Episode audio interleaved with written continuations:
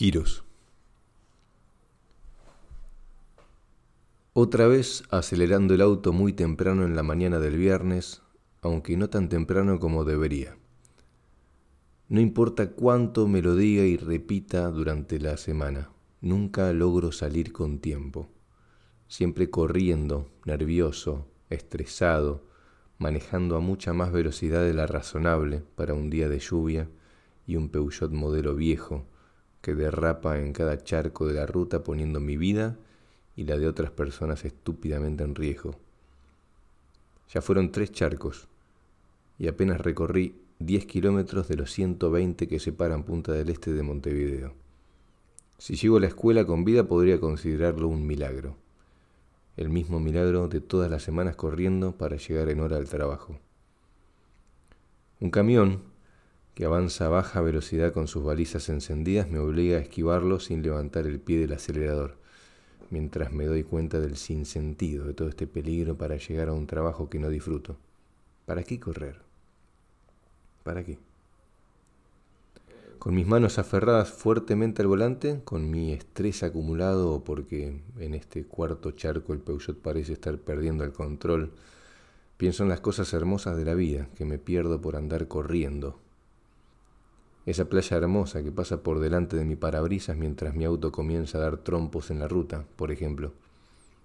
Hay gente surfeando, mira. También en invierno esta gente practica el deporte que ama con lo fría que debe estar el agua en un día de lluvia. Una chica dando saltitos y frotando sus manos para calentarla sonríe desde la playa mirando a sus amigos montándose sobre una enorme ola y perdiéndose luego bajo la espuma. ¿Por qué los surfistas están siempre de buen humor? El giro de mi auto ahora me deja de frente al camión. Puedo ver a través de mi parabrisas y el suyo al conductor levantando sus cejas como con verdadera sorpresa. Buen hombre, tan tranquilo estaba y ahora preocupado a causa de mi apuro. Veo el mate apoyado en el tablero de su camión y un banderín de Peñarol colgado de su espejo. ¿Cómo salió Peñarol? Jugó a la final el domingo pasado y me olvidé por completo. Frente a mis ojos ahora pasa el cartel de mi restaurante favorito, Barba Blanca, al que vinimos más de una vez con, con mi novia. ¿Ella seguirá enojada?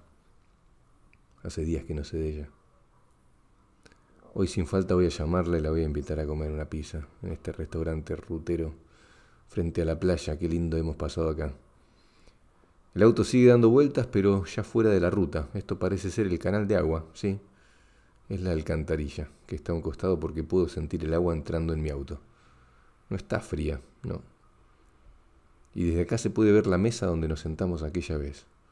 Qué linda noche pasamos. No me dejaste tomar porque teníamos que volver en auto. Pero igual nos reímos muchísimo. Estábamos tan felices y relajados. Era eso. Ahí está el chofer del camión y se lo ve mucho más preocupado. ¿Qué le habrá pasado, pobre hombre? ¿También están los surfers? Sí, sí, son ellos entrando a mi auto. ¿Por qué no sonríen ahora? Uno le alcanza una tabla al que está conmigo.